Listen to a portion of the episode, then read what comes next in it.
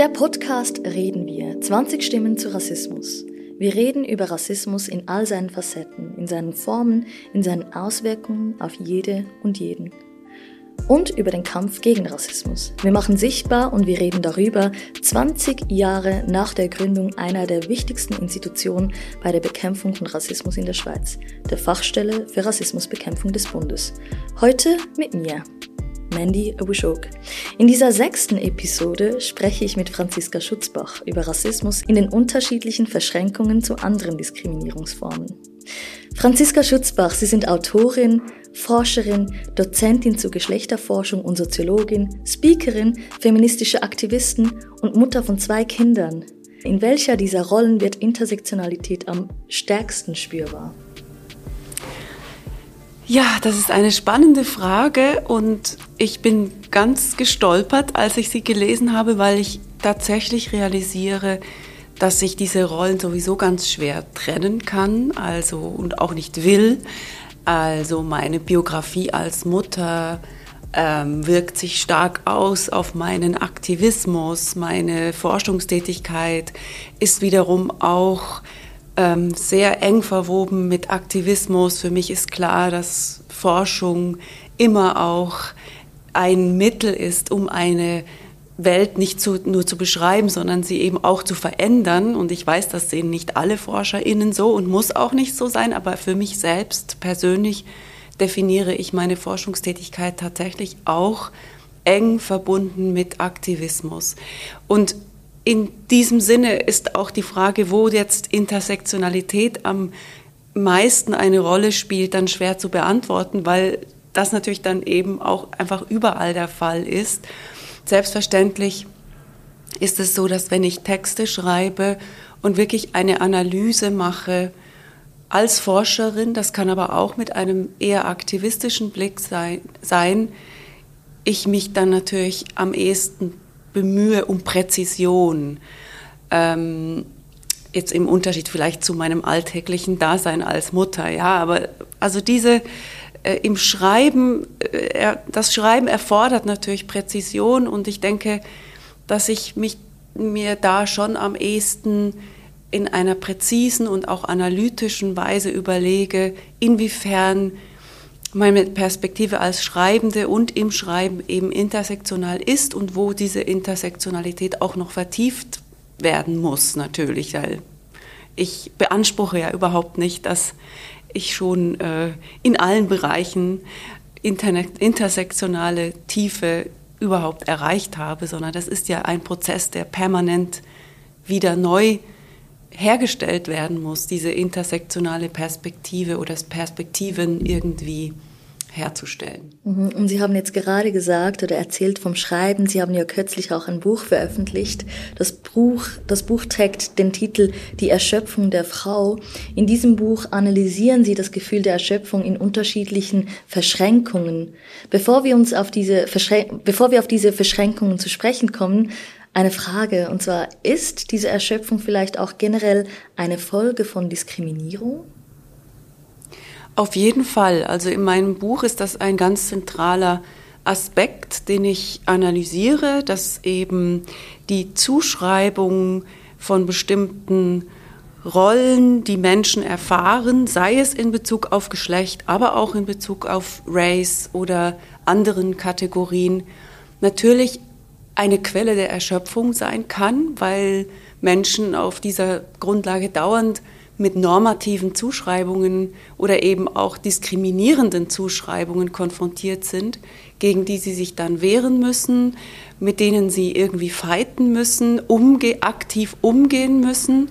Und davon sind natürlich manche Menschen mehr betroffen als andere. Das ist so, gerade eben in der intersektionalen Perspektive sind dann diese Zuschreibungen und Erfahrungen nochmal fallen die ganz unterschiedlich aus und eben auch das Erschöpfungspotenzial. Und ich versuche in meinem Buch genau diesen Punkt zu machen, eben wie, wie stark die, die, die Quelle der Erschöpfung für verschiedene Frauen und Menschen, People of Color, Inter- und Transpersonen eben ausfallen kann, je nachdem, wie stark eben die normativen Zuschreibungen und Verhältnisse sind, in denen sich Menschen aufhalten und aufhalten müssen. Jetzt haben wir schon, schon einige Aspekte besprochen und doch noch nicht ganz definiert, was Intersektionalität bedeutet. Sie beschäftigen sich mit Diskriminierung und auch mit Rassismus in unterschiedlichen Formen. Ähm, und Intersektionalität haben wir uns als Begriff schon aufgebracht. Können Sie uns das Konzept der Intersektionalität erklären? Vielleicht am besten anhand eines Beispiels oder einer Geschichte? Also ich habe nicht die eine Definition von Intersektionalität. Und ich glaube, die gibt es so auch nicht, auf die sich jetzt alle irgendwie geeinigt hätten. Das gibt es weder in der Forschung noch im Aktivismus, sondern verschiedene Menschen arbeiten ja sehr unterschiedlich mit diesem Begriff. Ich kann jetzt einfach mal nur so erzählen, wie ich ihn für mich meistens benutze. Es geht um eine Multidimensionalität, also zu untersuchen, inwiefern Menschen unterschiedlich in die Gesellschaft eingebunden sind und unterschiedlich sozialisiert werden anhand von unterschiedlichen Kategorien, Ungleichheitsverhältnissen und Diskriminierungen oder auch Bevorteilungen, also Privilegierungen. Und ähm, es ist wichtig, eben zu, zu sagen, dass Intersektionalität nicht bedeutet einfach nur zu addieren, also zu sagen, okay, eine schwarze Frau zum Beispiel ist von Sexismus betroffen, Zusätzlich ist sie auch noch von Rassismus betroffen, sondern zu zeigen, dass diese beiden Dinge jetzt im konkreten Fall von schwarzen Frauen eben verschränkt und verwoben sind. Also wir haben im Zuge der Arbeit an unserem Buch über schwarze Frauengeschichte in Biel viel über diese Situation vom Belästigtwerden im öffentlichen Raum gesprochen, wo eben die schwarzen Frauen erzählt haben, mit denen wir gesprochen haben, dass sie eben zusätzlich zum Sexismus oftmals diese ähm, Zuschreibung bekommen, Prostituierte zu sein, also auch rassifiziert und sexualisiert werden und dass das natürlich zusammenhängt und nicht als einzelne äh, Phänomene betrachtet werden können. Also schwarze Frauen werden eben sexualisiert, weil sie schwarz sind und weil sie Frauen sind. Also das kommt beides zusammen. Und das macht natürlich das Konzept aber auch immer wieder sehr schwierig und kompliziert, wenn wir eben diese verschiedenen Kategorien, die eine Rolle spielen im Leben von Menschen, sei es Hautfarbe, sei es Geschlecht, sei es ähm, sexuelle Orientierung oder auch soziale Herkunft, also ähm, diese Kategorien eben so stark ineinander verwoben sind, dass es manchmal ganz schwierig ist, das analytisch überhaupt greifbar zu machen, sowohl in der Forschung als auch in aktivistischen Zusammenhängen.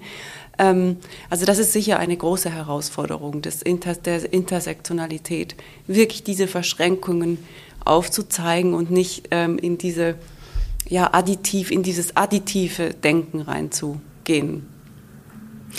Ähm, die Fachstelle für Rassismusbekämpfung definiert Intersektionalität als, ähm, also sie sagt, Intersektionalität beschreibt nicht einfach Mehrfach, Mehrfachdiskriminierung, sondern die verschränkende Wirkung von Diskriminierungsformen.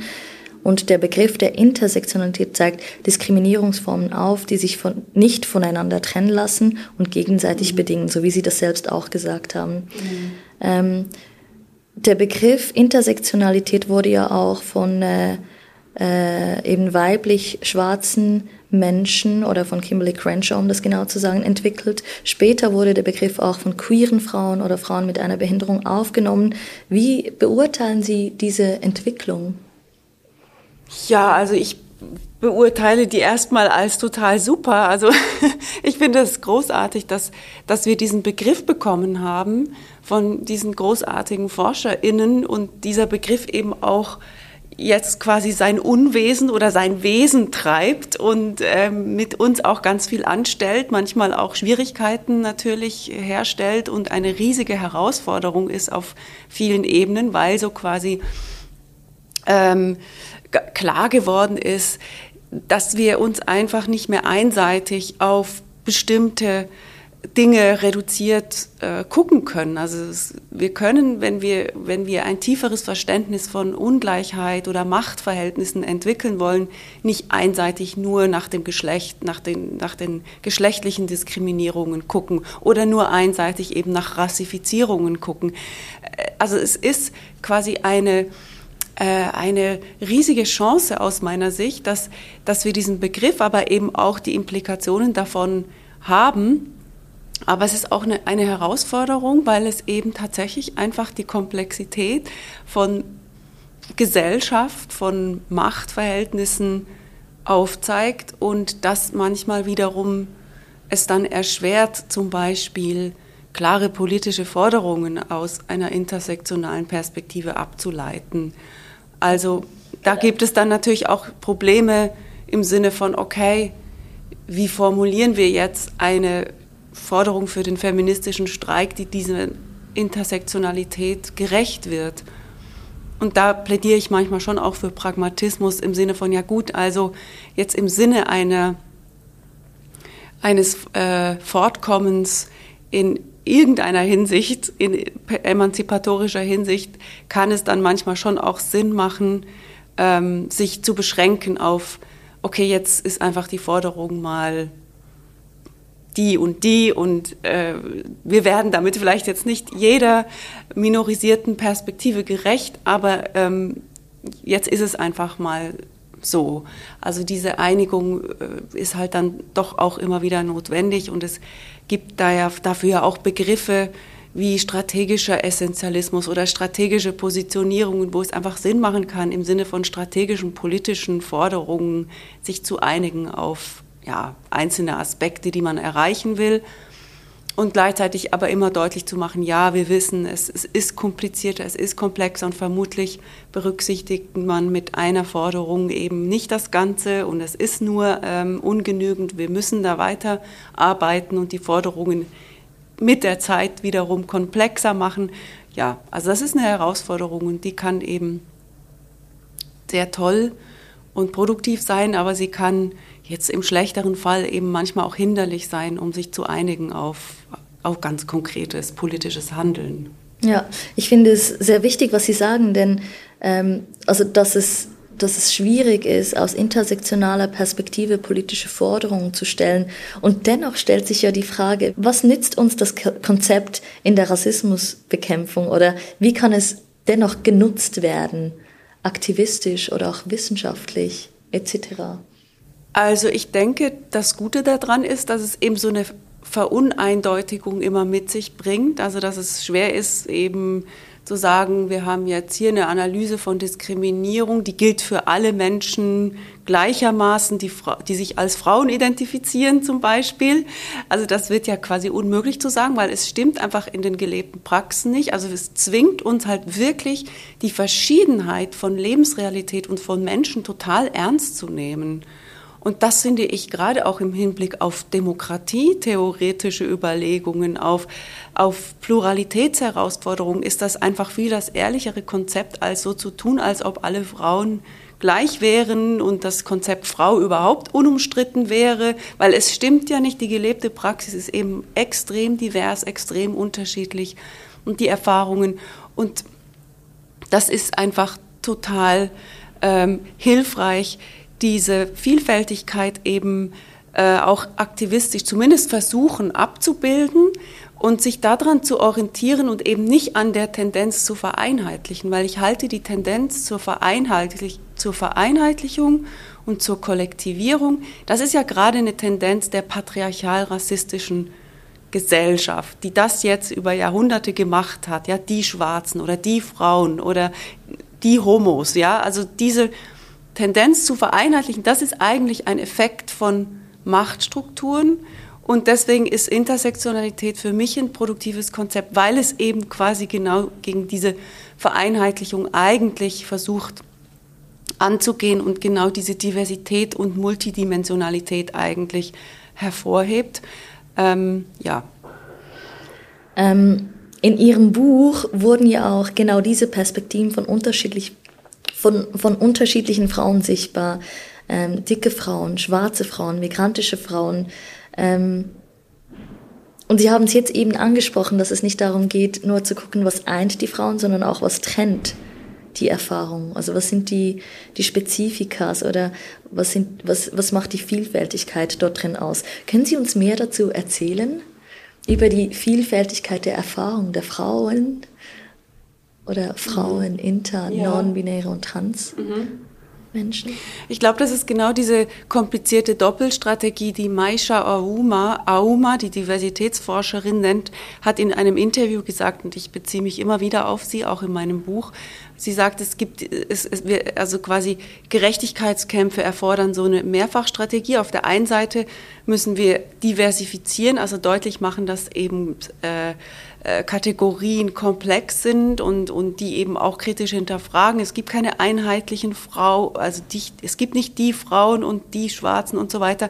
Und auf der anderen Seite gilt es aber dann manchmal doch geteilte Erfahrungen sichtbar zu machen und doch eben wieder Grenzziehungen zu machen. Im Sinne von zu sagen, ja doch, es gibt Erfahrungen, die machen nur schwarze Frauen. Ich mache die nicht als Weiße.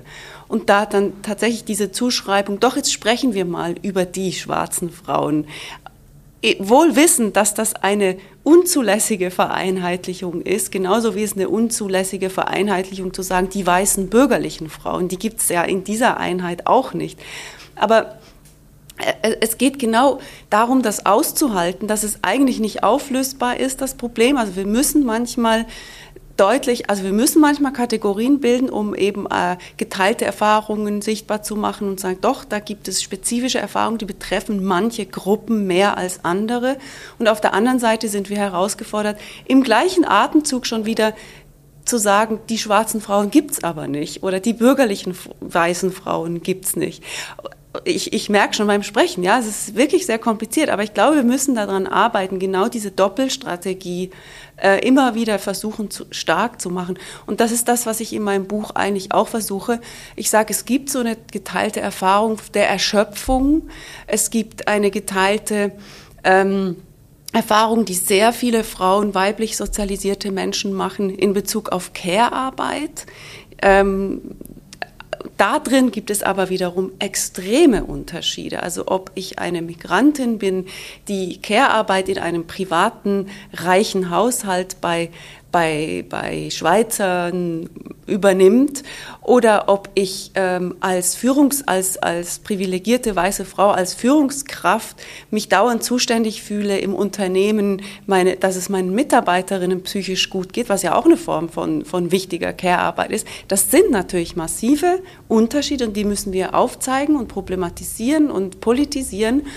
Und trotzdem gibt es eben geteilte äh, Erfahrungen in Bezug auf Verfügbarkeitsansprüchen gegen, gegenüber Frauen. Und ich versuche in meinem Buch genau diese, diese Gratwanderung zwischen Diversifizierung und Unterschiedlichkeiten aufzeigen und gleichzeitig zu sagen, doch ist doch durchaus zu beanspruchen, doch es gibt eine Erschöpfung der Frauen oder der weiblich sozialisierten Menschen.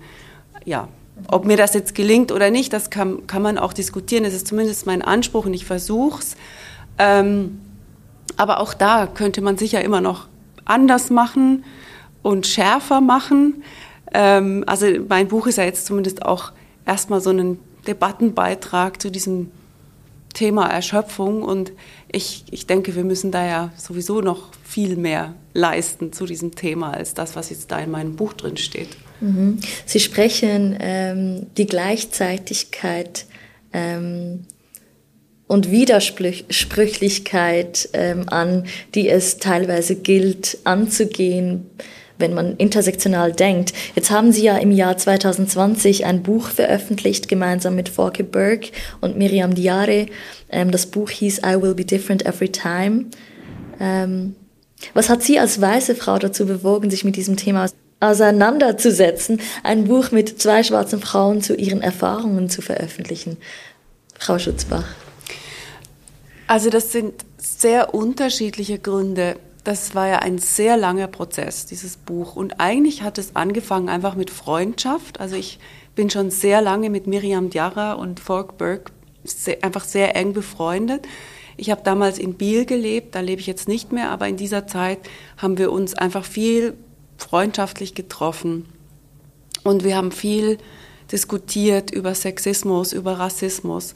Und da wurde einfach sehr deutlich, dass eben die beiden Erfahrungen haben, die ich, ja, das wurde mir einfach schon sehr schlagartig bewusst über deren Erzählungen, die ich überhaupt nicht so kenne, diese, diese Art von Erfahrungen eben von rassistischer Diskriminierung im Alltag und oder auch im Beruf und so weiter.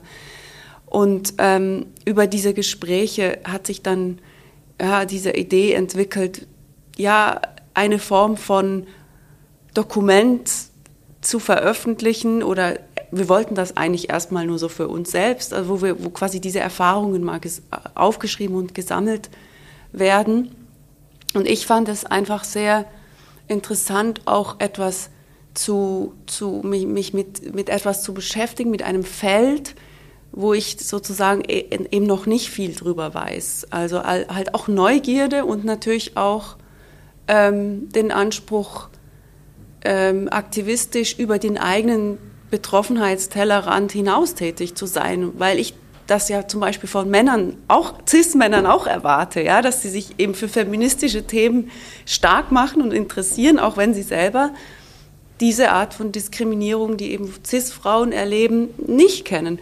Und da ist mir das einfach klar geworden. Ja, genau das erfordert es ja. Also wir müssen über die eigene Betroffenheit hinausgehen, sonst würden wir emanzipatorisch ja nicht weiterkommen. Wir können das ja historisch auch aufzeigen, dass emanzipatorische Errungenschaften ja immer über die Beteiligung von sogenannten Allies oder Verbündeten vorangebracht worden sind. Das ist ganz, ganz wichtig und zwar für, für, für jegliche Diskriminierungsbereiche. Also das war auch so eine Erkenntnis ähm, mit im, in der Diskussion mit, mit Miriam Diarra und Falk Burke. Und äh, ja, also Neugierde, aber dann eben auch aktivistisch ja, die Erkenntnis, nicht nur Dinge zu machen, wo ich selbst unmittelbar betroffen dazu bin. Und ähm, das Dritte war sicher auch ähm, die, diese Lücke zu erkennen. In, also das war jetzt damals, betraf das Biel in Bezug auf schwarze Geschichtsschreibung in der Schweiz, aber jetzt ganz konkret in Bezug auf Biel, weil wir haben dann nämlich ge geforscht natürlich, was gibt es da vielleicht schon irgendwelche Aufzeichnungen über eben schwarze Geschichte in Biel. Und da wurde halt sehr schnell deutlich, dass es da ganz wenig gibt und ähm, es auch so wie klar war, ähm, es ging auch so diese Frage der Schulbildung, haben wir viel diskutiert. Also mit welchem Wissen sind eigentlich schwarze Kinder in diesen weißen Bieler Schulen konfrontiert? Und da wurde, haben Miriam Diarra und Falk Burke eben sich sehr stark waren sehr emotional davon betroffen, dass ihre Kinder of Color eben eigentlich nur mit weißer Schweizer Geschichte konfrontiert sein werden. Und dies, das, das, das wurde uns einfach nochmal so schlagartig klar in diesen Gesprächen. Und das war auch eine große Motivation, dann zu sagen, okay, dann schreiben wir einfach selber die Geschichte, obwohl wir ja noch nicht mal Historikerinnen sind. Also das ist ja wirklich auch ein ganz klar auch aktivistisches Buch, ähm, natürlich auch mit wissenschaftlichem Anspruch. Wir haben einen großen Text von Jovita dos Santos Pinto auch, wo es wirklich um schwarze Migrationsgeschichte in der Schweiz und in Biel aus wissenschaftlicher Perspektive geht. Aber es war wirklich auch der Anspruch, ja, es geht auch nicht nur um die schwarzen Kinder, die nur mit äh, weißer Geschichte konfrontiert sind, sondern auch die weißen Kinder sind nur mit, mit weißer Geschichte konfrontiert und halten sich dann am Ende des Tages wieder für, die, äh, für den Maßstab aller, aller Dinge. Ähm, also ich fand das auch für, für meine weißen Kinder irgendwie so erschütternd, dass die auch nichts anderes hören werden in ihrer Schulkarriere. Und ähm, jetzt mittlerweile habe ich gehört, dass das Buch tatsächlich im Unterricht benutzt wird von Lehrkräften, die eben ja, dass äh, diese Porträts und Erzählungen von diesen Frauen mit ihren SchülerInnen lesen. Und das ist eigentlich das Schönste, was passieren konnte, weil das war wirklich unser tiefer Wunsch, dass das im Schulunterricht eventuell benutzt werden könnte. Mhm. Ja, ähm, Sie sagen so viele wichtige Dinge und zwar auch, dass man sich jenseits der eigenen Betroffenheit mit Diskriminierung auseinandersetzen muss, um mit diesen Themen überhaupt vorwärts zu kommen. Ähm, und Sie erzählen von Ihrem, von, vom Buch, das Sie geschrieben haben. Ähm, was gibt es sonst noch für Möglichkeiten, Intersektionalität weg von der Praxis, äh, weg von der Theorie hin zur Praxis zu nutzen. Ich finde, die Beispiele mit Ihren zwei Büchern sind sehr gute, aber was gibt es sonst noch für Dinge, die Menschen tun können, um intersektional Menschen zu unterstützen im Hinblick auf die Überwindung von Diskriminierung? Also ich denke, ein wichtiger Aspekt von Intersektionalität ist auch, sich an den am meisten minorisierten, äh, diskriminierten Positionen, Biografien, Existenzen in unserer Gesellschaft irgendwie zu orientieren. Also es geht aus meiner Sicht schon auch darum, wirklich diese Maßstäbe zu verändern. Also der Maßstab war bisher eben der bürgerliche, weiße, europäische Mann, also zumindest in der europäischen Geschichtsschreibung oder auch Politik, im Politikverständnis oder auch in der Medizin kann man das ja sehr stark sehen. Also quasi welch, welches Menschenbild ist eigentlich äh, maßgebend und ähm, ja, der Maßstab. Und ja, ich denke, es hat schon eine ziemliche Kraft, quasi von, von, von, von minorisierten Positionen auszudenken. Also wenn ich diese oder diese Forderung aufstelle, was heißt das dann für zum Beispiel SexarbeiterInnen of Color?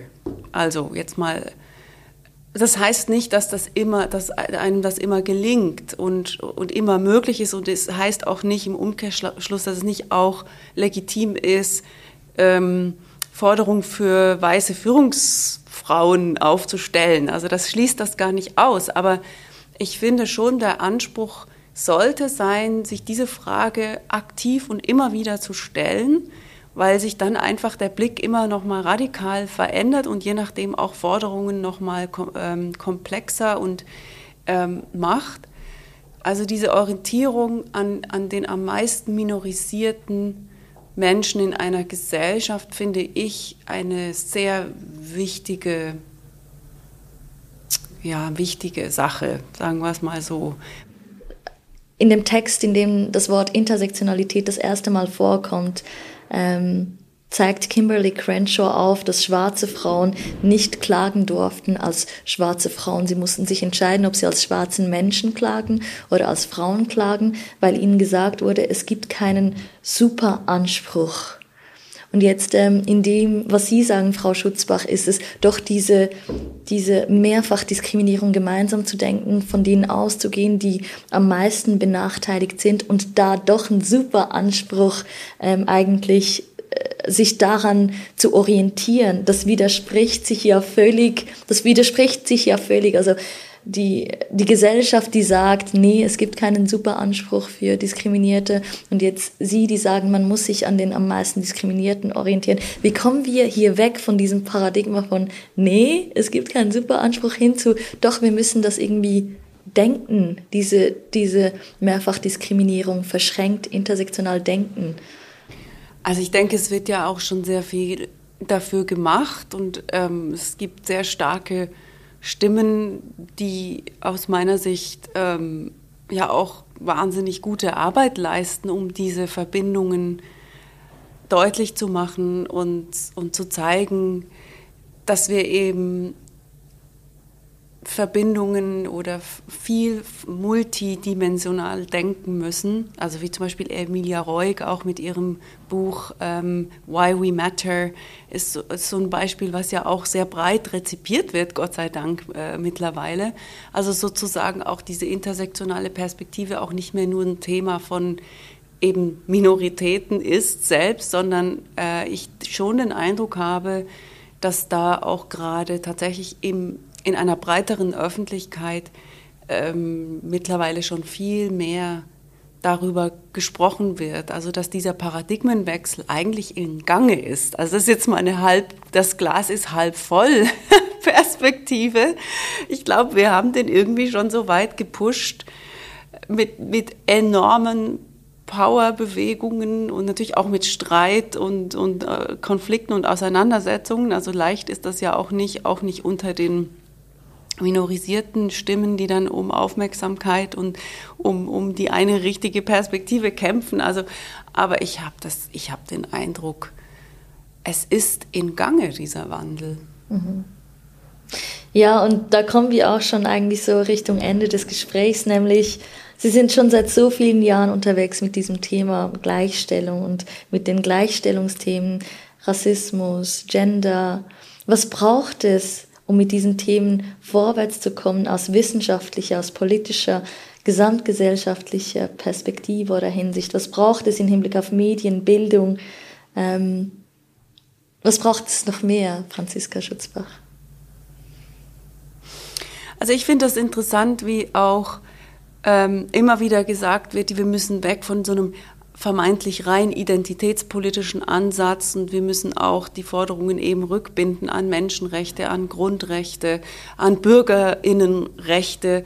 Ähm, also erst auch dafür zu sorgen, nochmal diese ganze Ebene von ähm, ja die Einhaltung von Menschenrechten und Grundrechten in demokratischen Staaten wirklich einzufordern und nicht mehr nur, nicht nur über sogenannte Befindlichkeiten, oh, mich hat schon wieder jemand gefragt, woher ich komme, wie schlimm ist das denn, zu sprechen.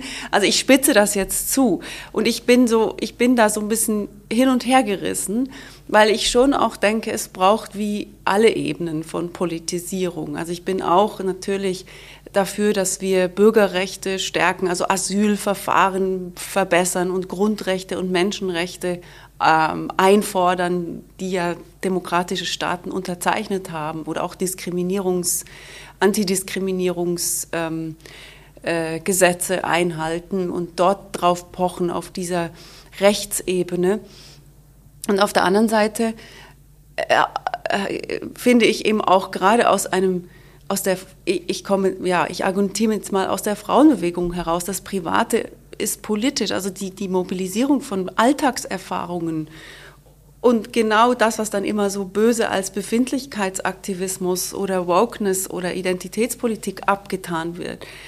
Ich halte das für eminent entscheidend, dass das passiert, dass nämlich diese Erfahrungen in Umlauf gebracht werden und skandalisiert werden, sei es jetzt sexualisierte Gewalt und Rassismus oder die Verschränkung von beiden. Diese Erfahrungen, das hat ja eine enorme Kraft, wenn eben Menschen, die ähnliche Erfahrungen machen, auch sichtbar werden äh, in der Mehrheitsgesellschaft, aber auch gegenüber einander. Also dass, dass Menschen, die, die diese Erfahrung machen, sehen, ich bin damit nicht alleine. Da gibt es ja ganz viele, die das erfahren.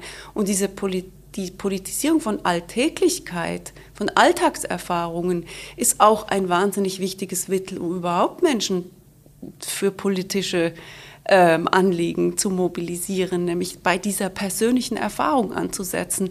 Es sind vielleicht nicht alle schon so weit irgendwie zu verstehen, wie genau Bürgerrechte und Menschenrechte, das, ja, das sind ja viel abstraktere Konzepte. Und ich finde es sehr wichtig, ähm, die, also dass es zu sehen, dass es eine totale Mobilisierungskraft und Legitimität hat, von Alltagserfahrungen erstmal auszugehen und das zu desavouieren, finde ich eine Frechheit, ehrlich gesagt, und kommt meistens auch von eher privilegierten Menschen, die dann so quasi ähm, diese äh, Snowflake oder Wokeness unterstellen.